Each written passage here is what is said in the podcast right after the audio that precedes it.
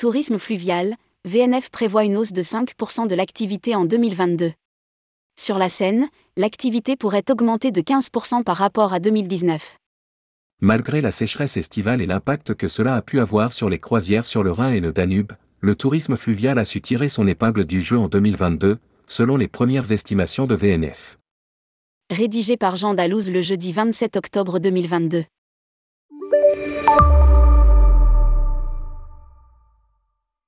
Alors que l'été 2022 a été particulièrement chaud, avec une sécheresse sévère.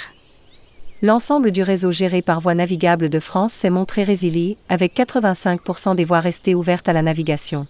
Indique VNF dans un communiqué. La quasi-totalité du réseau grand gabarit, 2400 km, est restée ouverte à 99%, à l'exception de la Moselle amont. Assurant des conditions normales de navigation aux acteurs opérant sur les activités de transport de marchandises, de croisière fluviale, paquebot et de plaisance. Sur le réseau petit gabarit, 4300 km, dont l'activité touristique est au plus haut durant la période estivale. VNF a pu maintenir la navigation sur une grande majorité du réseau et anticiper les situations sensibles pour repositionner les acteurs touristiques sur des réseaux en activité. Précise l'opérateur. Lire aussi, sécheresse, quelles conséquences pour le tourisme fluvial Une belle dynamique qui se poursuit cet automne.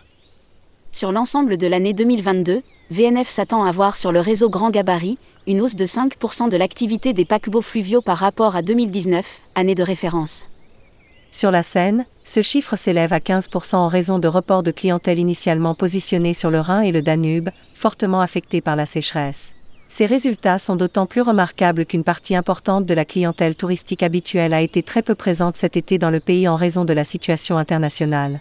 Commente VNF. Sur le réseau Petit Gabarit, l'activité de location de bateaux habitables sans permis a progressé, elle, de 5 à 7% par rapport à 2021.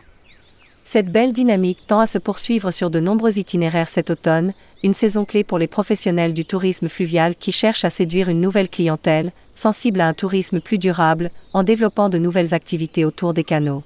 VNF se mobilise pour anticiper les changements liés au dérèglement climatique.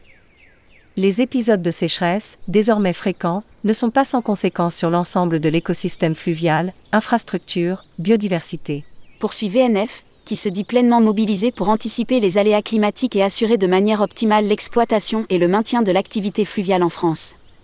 Avec plus de 90% des voies ouvertes à la navigation au sortir de la saison estivale, VNF a su démontrer la solidité du réseau et limiter l'impact de la sécheresse sur les différentes activités opérées sur le fret ou le tourisme fluvial par une gestion raisonnée de la ressource en eau.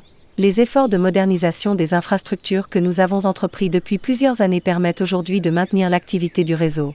A déclaré Thierry Guimbaud, directeur général des voies navigables de France.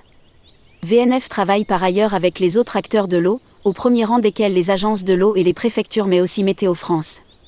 Un réseau d'experts est dédié à la prévision et au pilotage des ouvrages hydrauliques pour une gestion en temps réel du réseau navigable. Les ouvrages du réseau navigable concourent également à limiter les impacts de la sécheresse ou des crues sur le territoire, à l'instar des 356 barrages de navigation sur les fleuves et rivières qui peuvent maintenir la ligne d'eau, malgré l'affaiblissement de son débit.